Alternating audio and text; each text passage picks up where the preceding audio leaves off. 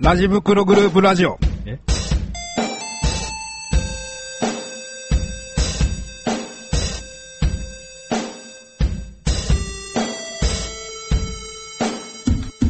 ラジ袋。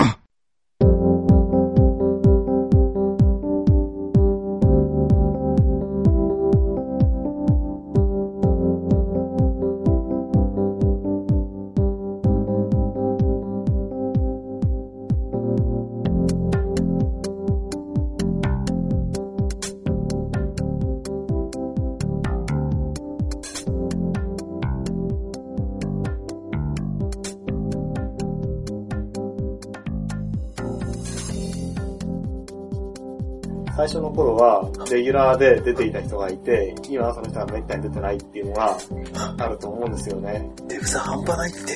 こんなんできんやん。そんなの普通できひんやんって。中西くんもびっくりやな。たまにしか出ないのに、あれはすごかったな。当選アクセスも増やすなんて普通できんやんって。先生も聞き入ったもん。もう 俺も握手してもらったぞって。俺の T シャツもらったぞって。いや、だって、今日はあのー、まあほら、メインパーソナリティのデブサイク斎藤なんですけど。はい、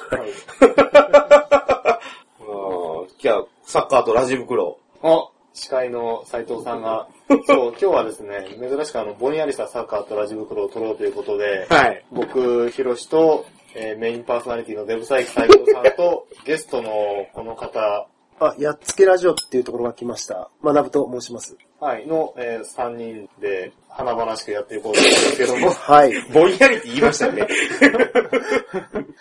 あ範囲で繋がってるんですけど、あー華々しいもぼんやりも。はい。はい。いやーサッカーっていいもんですね。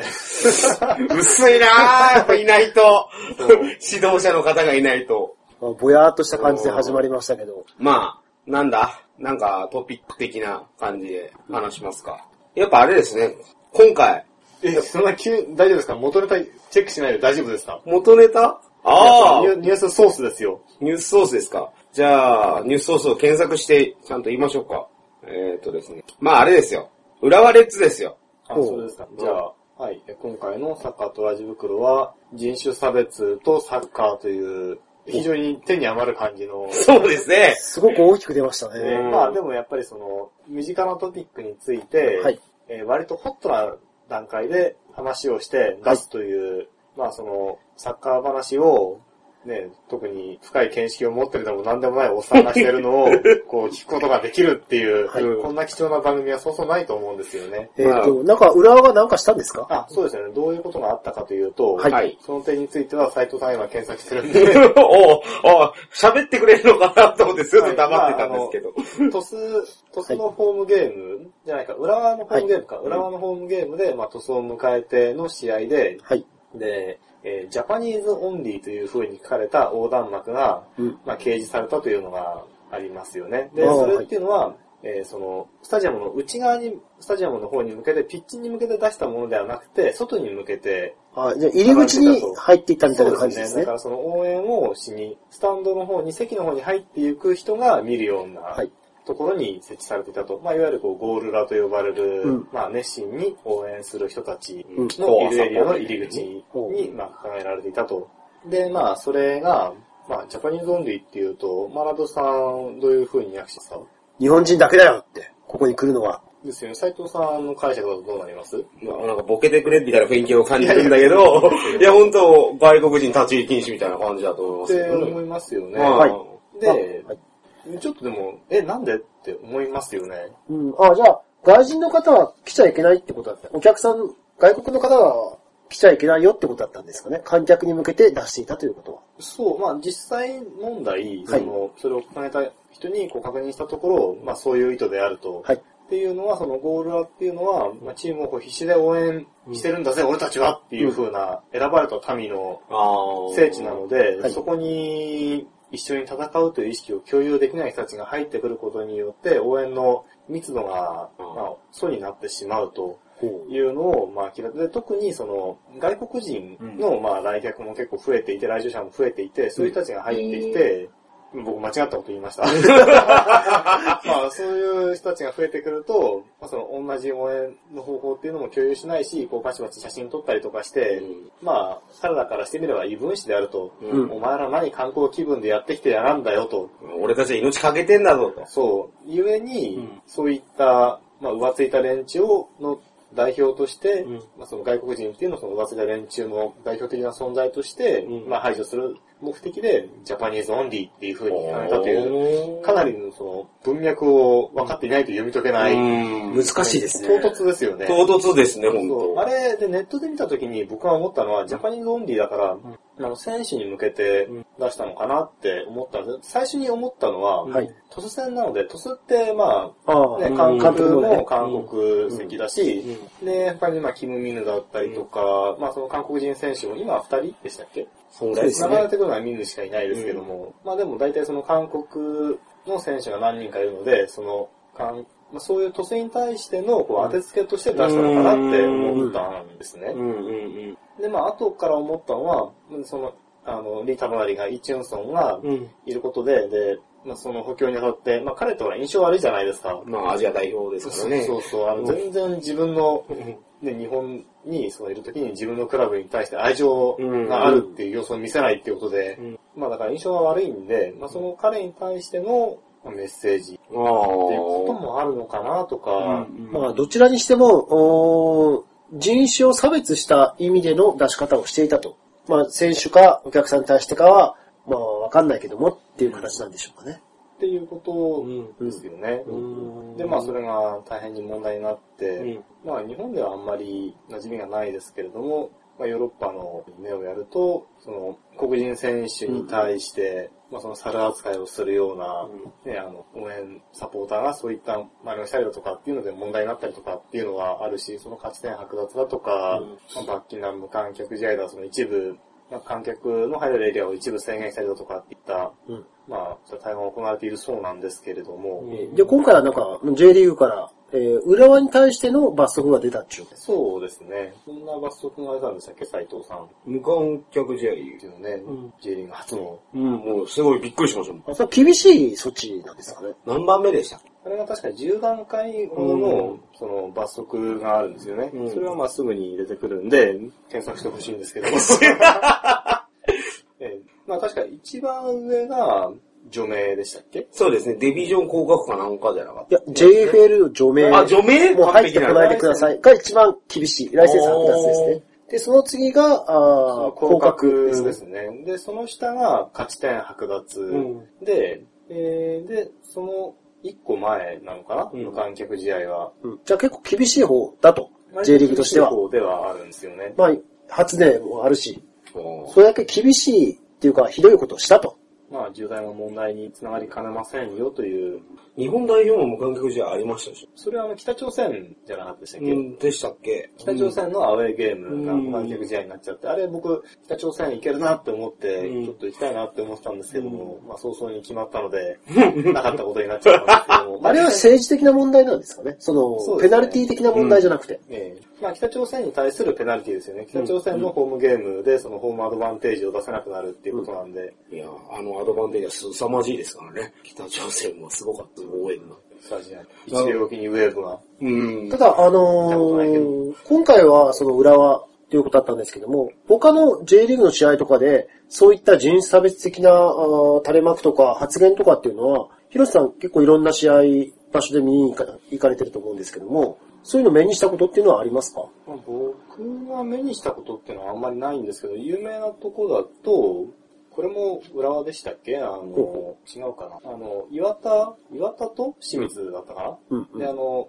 清水の監督がゴトビーさんって、うん。あイラン系のアメリカ人ですけども、それで、まあ、イランがその核開発はい。でとやかく言われてるっていうのを受けて、なんですかその核、核開発すんだみたいな、そんなうんうんうんあー弾幕を出したっていうのはありまして。2年前はでしたそんなもん割と最近っていうことですね。うんありましたね。うーん、そうかそうか。まあ、それ政治か。それですよ、たと、その、さっきの日本代表の話じゃないけど、ええその、その後に、まだ北朝鮮のホームウェイで、あの、北朝鮮がホームの時にやって、日本が負けた試合がありましたよね。はいあの、あの時の応援が凄まじかくて、あの、すげえ教育されてんなって思ったんですよ、その、観客が。北朝鮮の。で、今回その無観客試合に、初の J リーグのはい無観客試合ってことになるじゃないですか。うんやっぱりこう、選手たちは違うのかなその、どんだけ、その、やっぱ裏は、そのサポーター的には、俺たちの、この、命をかけた応援に外国人に入ってくんなよって言ってるわけじゃないですか。で、その上で、じゃあ、その、応援がないことによって、浦和レッズの選手たちがどう感じるのか。うんその、応援に背中を押されて俺たち頑張ってるんだっていう気持ちが本当にあるのか。いつもよりも、これ、伸び伸びといい試合をして、するのかと。清水を5-0とかでやっちゃったりとかした時に、どうなるのかと。でもスカパーとかで中継はあるんですか？あるんじゃないですか。中継はあるんだよ。ああ、ガラーンとしたうん。ところでやるっていう。あの、選手のね、キーパーのコーチングする声が響き渡るような試合ああ、でもそれは海外のリーグとかでもそういうのあんのか大概はね、俺は見たことはないけど、ないことはないと思うよ。友達が言ってたのは、あの、うん。ユベントスほが、その無観客試合になった時に、あの、どうせ無観客だったらば、あの、地元の小学生を招待したいんだけどもって言ったらば通ったっていう、それ観客じゃねえの？って。かなかなりあの、親って思うような話もあったんですけども。それはなんまあか変ただ地元。の小学生を入れても、それの応援が、そのいつものそのサポーターの応援的なものになるかっていうと、そんなことはないから、まあまあまあままあいいんです、そういう意味でいいんでしょうけども、キャッキャキャッキャなってね。ね、まあそんな実例があるので、まあたまにあることでは、うんいや、俺今回のその、内容とかは正直その、言い逃れとかもできるじゃないですか。その差別意識は本人はなかったって言ってるし、そうですねで、そこら辺はちょっとわかんないんだけど、うん俺が思ったのは、その、J リーグがまだまだって言っていいのかわかんないんだけど、なんていうかな、バスクってあるじゃないですか。はいはい。うんスペインですねはい、うんバスク地方ですね。バスク地方。あそこ、えっ、と、何でしたっけ、名前。あチーム名ですね。うん、ビルバオでしたっけ？アスレチックビルバオか。あそこってほら、バスクの血を持った人しか入れないじゃないですか。で、まあ、ジョレンテとかいて、今ユベントスでしたっけ？うん。うん。いて、じゃあ、例えばですよ、 Japanese Only がですよ、本当にその差別的な意味かもしれんない。本人しかわかんないじゃないですか。かけ、か、はいはい。うんそしたら、アスレティックビルバオの人たちを俺たちが見たときに、バスクオンリーなわけじゃないですか、あれって。えっ、とね、これで難しいのが、うん。その人種差別っていうことについて、うん。僕はあの、そういった人種差別にあったこともないし、うん。だから自分の問題として考えたこともない、うんで、その人種差別についての、そういった書籍を読んだこともないので、うんその人種差別っていう問題をその自分のものとして全然捉えられてないんですよね。うんそれが、深刻な問題であるって言うけども、実際にどうなのかっていうところまで、うん。深く考えたことがないので、だからその辺の判断っていうのはちょっとできない部分もあるんですけども、ただその斉藤さんが言った件に関しては、それはチームの方針としてうん、そういう取り方をしてるだけなので、別にそれは人種差別、まあだからいわゆる差別と区別の違いうんになるんですがね。だから、バスク人以外をうん何らかの理由で差別して、それにて取らないとうん。いうようなことではなくて、このチームのアイデンティティとしてバスク人だけで、その、作るチームなのでバス、バスク人しか取りませんっていうことは別に差別ではないっていう。ああ、じゃあ、例えば、サポーターが、外国人入って、入ってくるなっていう意味で、まあ、やってるわけじゃないですか。えその、お客さんとして入ってくるなと。じゃあ、あれがチームを日本人だけでやろうと。ええ Japanese Only ですって。そういう意味でやりましたって言った場合は、これは区別としてみんな納得してくれるんですか？チームの方針としてそれが出ていた場合は、だけど、それを一番最初にい、あの、サポーターから発信して、俺はそうしてほしいと。例えば、コアサポーターなわけでしょ？うん。ね、あんなところに貼れるわけだし、うで、まあ対応がまずかったって、まあこんな大大騒ぎになってるわけですか。じゃあ、サポーター発信で、俺たちは日本人だけのサッカーを見たいんだ。言った場合は、これは区別になるんですか？差別になるんですか？それはまあ、どう、だどういう理由でそう思うかっていうところによるんじゃないかと思うんですけど、うん。でも多分その場合でも、うんそういう意味で Japanese Only で出しましたよって言ったとしても、うん。その Japanese Only っていう表現をそういうところで出すことによって、うん。それは日本人以外を差別してるのかっていうふうに受け取る人がいるっていうああ、まあいる以上っていうふうはに言われるんまあ、でしょうね。チームとしてはオープンにしてるから、やっぱりそれはうん問題になる発言ですよね。まあ日本人選手だけで戦おうぜとかっていうような文言だったとしたらばまた違うと思うんですけども。うんじゃあ、あれですな。じゃあ、もう一個俺が思ったのは、そうしようってあるじゃないですか。ああ、そうしようって言いますよね。あ、じゃあ、サッカーとラジオはい袋取ろう、そうしようみたいなね。そういうことだったと思うんですけどね。ただ、浦和レッズって、その、まあ、昔はですよ、はい。ベルディとか、はいね、マリノス、まあ、鹿島アントラーズみたいな。で、まあ、浦和レッズはい。っていう、まあ、その、まあ、よく言うじゃないですか、巨人じゃないけど、び31チーム全部言うんじゃないんですいやいや、言いません、言いません。ただ、43チームか。ビッグクラブを作れとかさ、ええまあ言行く中でですよ、まあそうしようってほら、別に金払って、ええまあ世界中にいるわけじゃないですか。ええ金を払ってですよ。じゃあ浦和レッズはそうなる気がない。サポーターは純潔主義で行きたいと思ってる時に、やっぱ J リーグの発展ってないんだなって僕は思ったんですよね、あれ見た時に。サポーターは、コアサポーターは外国人を入れたくないわけですよね。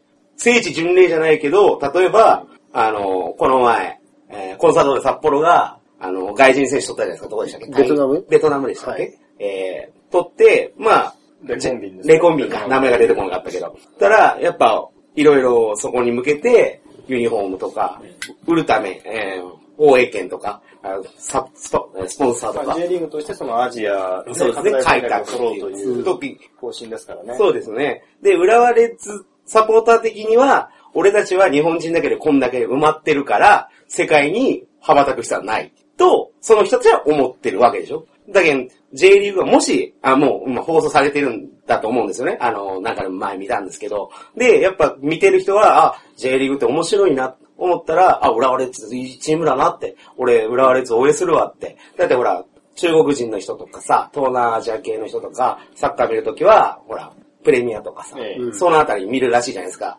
面白い、そのレベルの高いとか、もういうとこ見てる。で、その中で J リーグも、新しいサッカーという枠の中のコンテンツで、J リーグとして勝負するわけですね。うんじゃあその時に、日本、外国人の人が、やっぱ、本場で見たいと。生で見たいと。で、 Japanese Only って書かれてたら、うわーっていうか、日本人っていうか、俺、J リーグ嫌いだわって思うわけじゃないですか。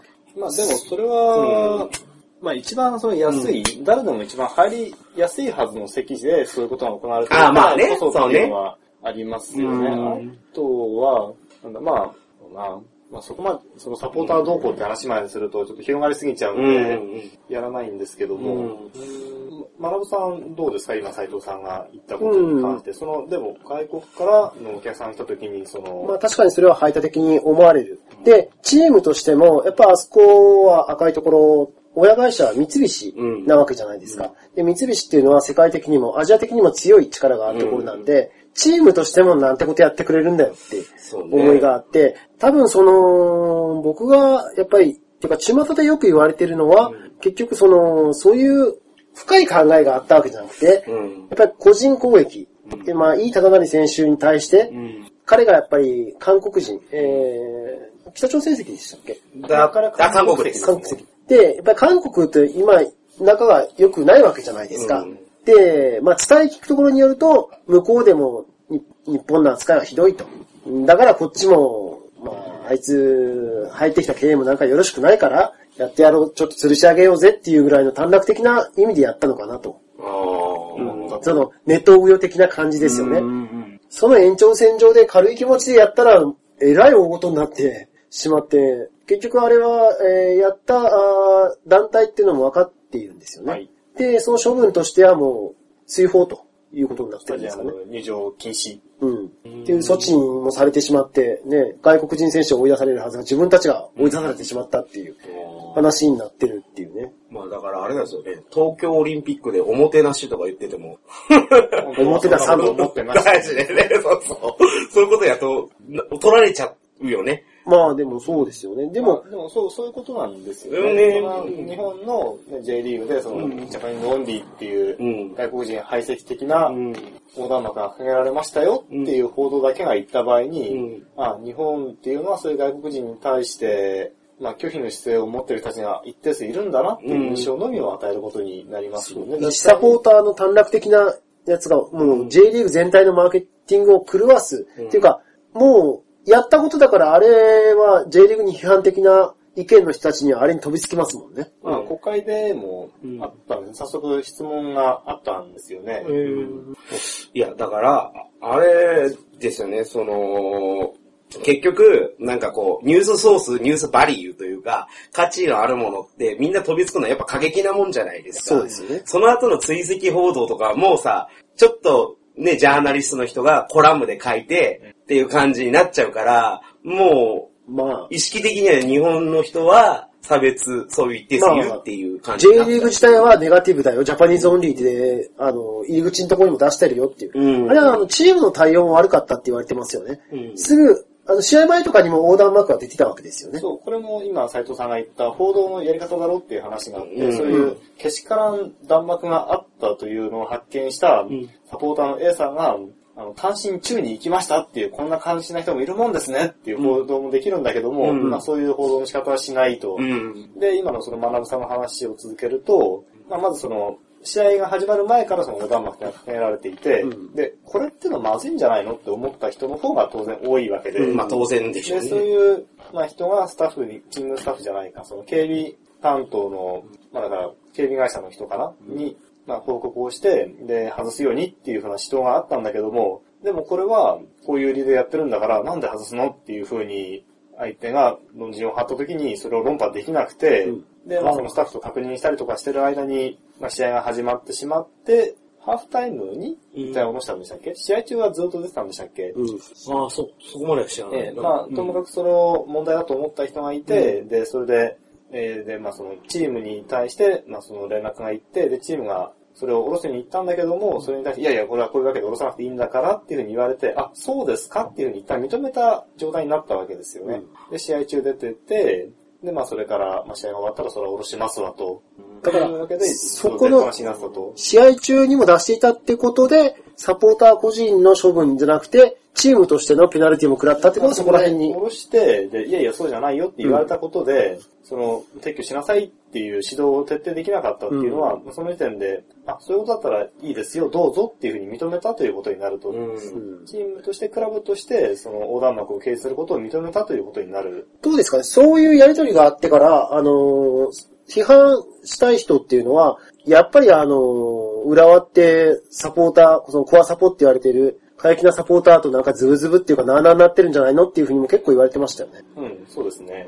どうなんですか？やっぱ、例えば、その、浦和だけの話じゃなくて、ええ。他の、まあ、鹿島とかはええ、どうなんですか？鹿島はよく言いますよね。フうん。ロントと、うんそのサポーターグループの代表格であるインファイトうんがズブズブであるっていうのが、うん。まあ実際に僕の知り合いのサポーターグループの代表やってる人が、クラブのスタッフと一緒に飲んだことを LINE で自慢してくるようなその程度の低い奴らとかいるわけですよ。これまた、まあいいや、それはいいけども。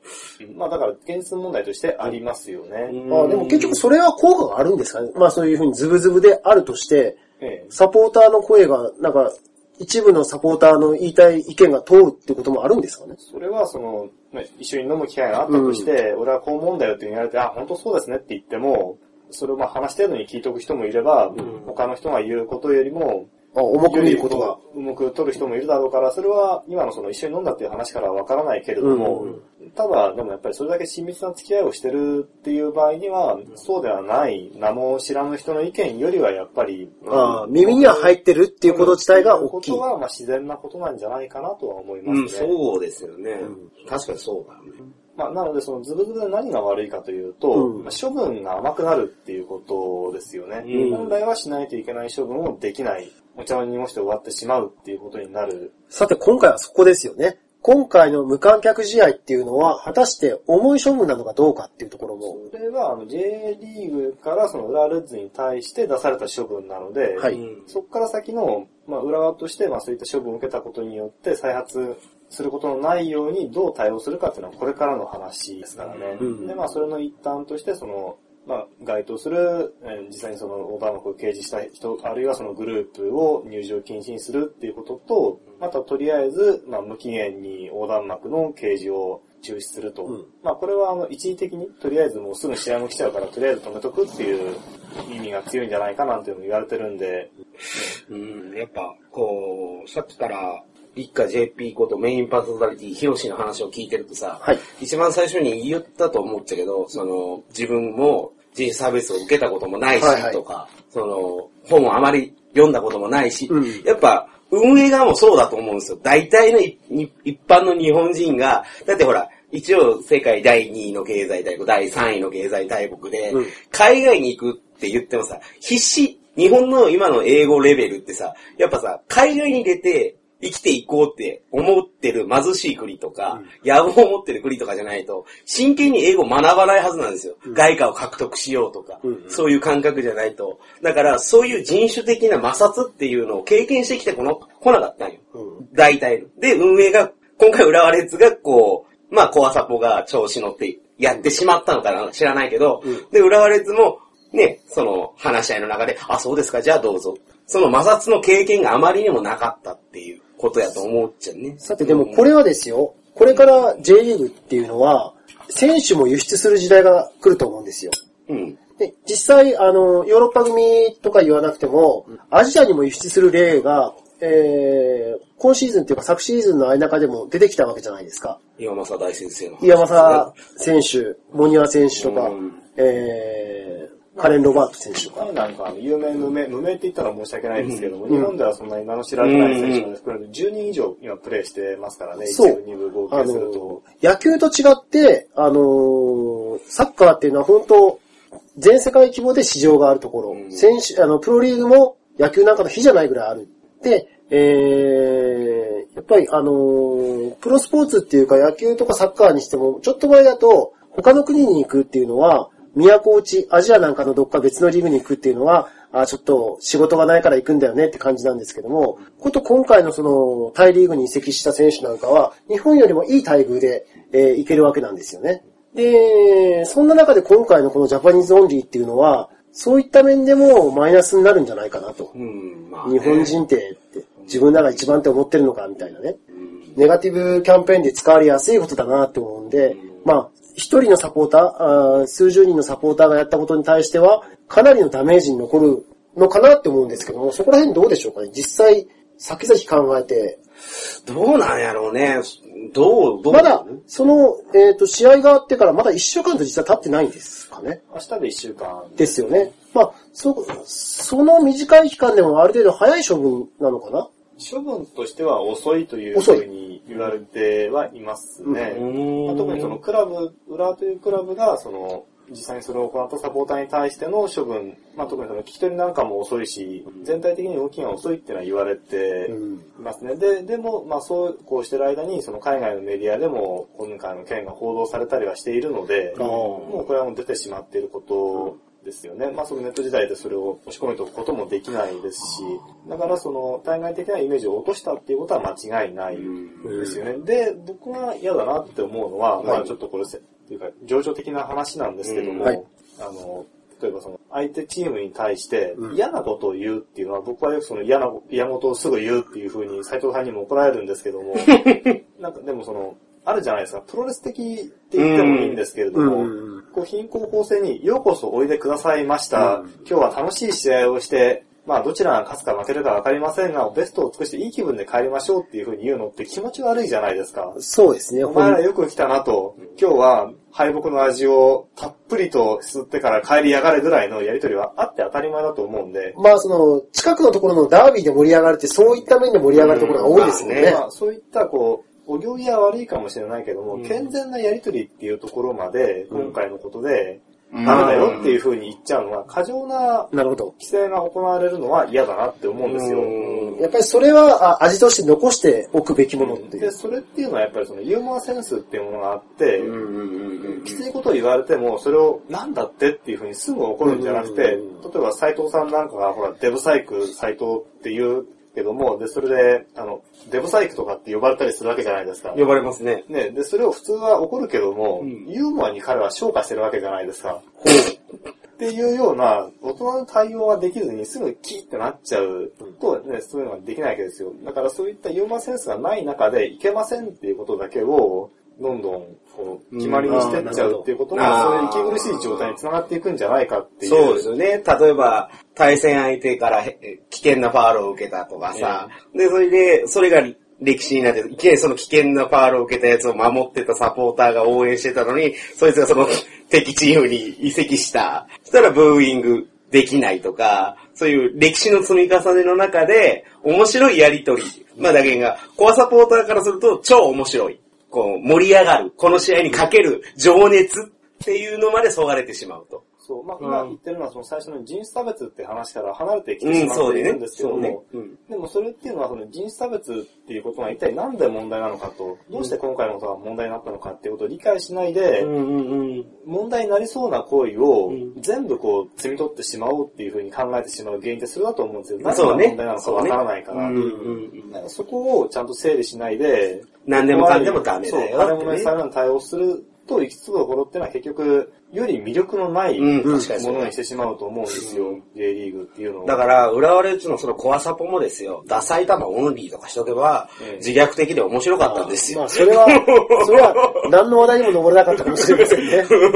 でもね、それはね、ありだと思うんですよ。そういうユーモアセンスがないわけじゃないですか。だって連中は、その自分たちのいるところに違った考え方をしてる人が入ってくるってことは許せなかったわけですよ。ね。うん。どうしようもなく許せなかったわけですよ。うん。それをユーモアでもって受け入れるようなうん。ことができてれば、今回の書き方にはもちろんならなかったわけで、うん。それっていうのはやっぱり自分をこう落としてみせるっていう自虐的なうん。姿勢を見せるってことができないからだと思うんですよ。うん。俺たちはこんなに頑張ってこんなに美しいんだからって真剣なんだからって言ってるわけですもんね。12人目のサポーターだから、あ、12人目の選手だからってね。ええうんそう、今言ったように12人目のサポーターだぜって。そうそうそう言っちゃえばいいよね。そう、抜けがあるとみんなうん可愛らしいなって。そうね。こうね、微笑ましく生ぬるく応援してくるんですよね。うん、そっか。だから、伝説の11番目のサポーターかとか。そんな感じでね。こんなに和やかになるわけでうんすよ、そうね。でもやっぱり、何らかの特権意識とかがあって、そのプライドが邪魔するわけよね。うん。だから例えば、にわかサポーターさんは、ごめんけどゴールは来ないでね。それがいくつくと外外人がめんもう来てめんどくせえと。あいつら、日本人のにわかはちょっと空気読むから、ね、いか、ゴールはに来ないとか、やっぱ、やっぱい、にわかでも、やっぱ、調べていったりすると思うし、そういうサッカー好きな人とかに、あ、ゴールラはサポーター、コアの人がおるけん、応援とかばっかりするけん、あのー試合をちゃんと真面目に見れないし、デートする感じでもないよとか、教えてくれたりする人がいると思うんですけど、やっぱ外国人に、で、日本人あんま来ないけど、今度は外国人が目立ち出したと。でも実際そういうお門違いな外国人って来るんですか？まあ言ってるからいるんじゃないですか？うん。なんかイメージ的には全然来ないような感じはするんですけどね。まあ、J リーグは魅力的じゃないですか。まあ、あとはそんな来ないって。席種の問題で一番安い席に、それは行くじゃないですか、初めて行くことになったらば。うんで、そういうところにそういう、俺たち偉いっていう奴らが居座ってて、俺たちの行事に従えよって言ってるっていうことの問題があるわけですよ。ああの、だから、その、そんなにチームに貢献してるんだったら、お前ら一番高い席でそれやれよって思うわけじゃないですか。あのですね、あの、僕思い当たることが今になってあったんですよ。なんでしょうあそんな過去は、学さんの残念な過去が今、明らかに。ありました道理であの、先輩あの、サッカー場に入れませんもんね。いや、それの元になったのはですね、考えてみれば1年前にですね、うん。僕はあの、この立夏 JP 氏とうん。サッカーを見に行ったことがあるんですよ。え、二人とも追い出されたんですか？それで、え？それもちろんあの、鹿島と突戦、えっと、うんあの時去年は開幕時代だったんですよ。ああ、そうなんです。それで、えーと、僕はそこそこの席を買ったんですけども、で、立夏さんは、いや、僕はゴール裏ですよ。ああ、いや、こいつまさか。当たり前じゃないですかって。何を言ってるんですかと。で、あの、もちろん鹿島側の席でうん。見せていただいたことがあったんですけども、うんで、もうそこっていうのはやっぱり赤の人ばっかり。うんそう鹿ですね島サポーターで、共産主義者ばっかり。うん赤い風たちが。それであの、こう、風立ちぬよって。それであの、もう完璧に場が出来上がっていて、もう旗、大きな旗とか持ってきてるわけですよ。まあ、そりゃそうでしょうな。で、その中で一人のリーダー、コールリーダーっていう人がいるんですよあーね。が、こういう応援行くぞとかうん、次はこれだとか言ってるんですよ。うん。で、僕なんか、童貞ですよ。うん。そうね、サッカー場童貞で、で、一番。今、童貞。で、一番こうね、熱狂的だと噂される鹿島のサポーターの、しかも開幕戦ですよ、待ちに待った。もう本気出してきますよね。そう、ど真ん中に連れられたことがあったんですけども、うん。正直ね、辛かったですね。いや、で、さすがに僕もハーフタイム前にこれ辛そうだなと思って、途中、ハーフタイムから移動したんですよね。あの、そうです。申し訳ないことだと思って。上の席に移動させていただいてもらって、上の席、3階席なのかな、あそこは。移動させてもらったら、うん、よく見えて、すごく見晴らしが良かったんですよ。じゃあやっぱコアサポは試合を見る権利を放棄して頑張って応援してるわけだからジャパニーズオンリーグで許してやれよ。だから、まででもそれはほら、コアスカポがそこの決まりを作る根拠がないじゃないですか。ななんでお前らの言うこと聞かなきゃいけないのって、俺がこいつなんでお前らが困るのっていう。いや、逆に俺が困ってんだよって言いたいじゃないですか。や、そこでやっぱり、お僕ほら、あの、地元九州だから、うんトスを応援したい気持ちがあったんですけどもああ、まあね、まあね。うん。でずっと僕はあの、フューチャーズとかの頃から、うんラジオとか聞いてたから、おうん、親しみはあったんですよ。んただ、敵陣ど真ん中に分けちゃそしその話を受けて、斉藤さんに聞いたじゃないですか。どっち側で見ますか？ってああ 俺、あの、腰棒についていこうと思ってるんですけど、言っちゃった俺間違い。間違いじゃない。だから そうそう、そうだったら安心して連れてけるから。まあ1年ね、間で僕は成長したんです。あーそう聞けるようになった。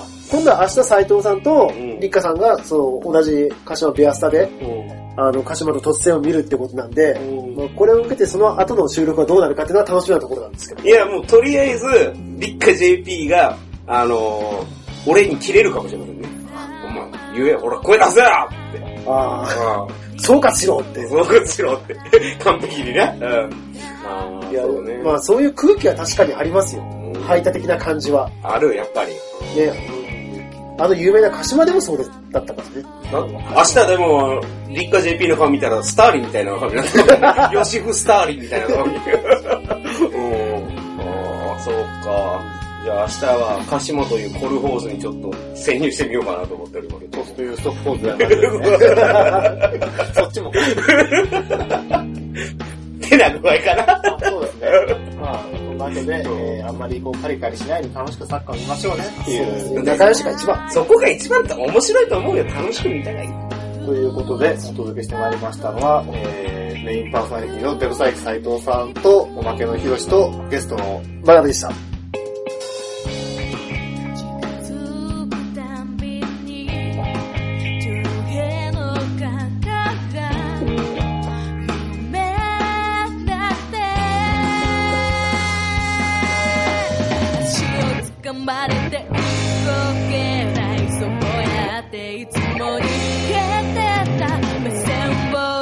も逃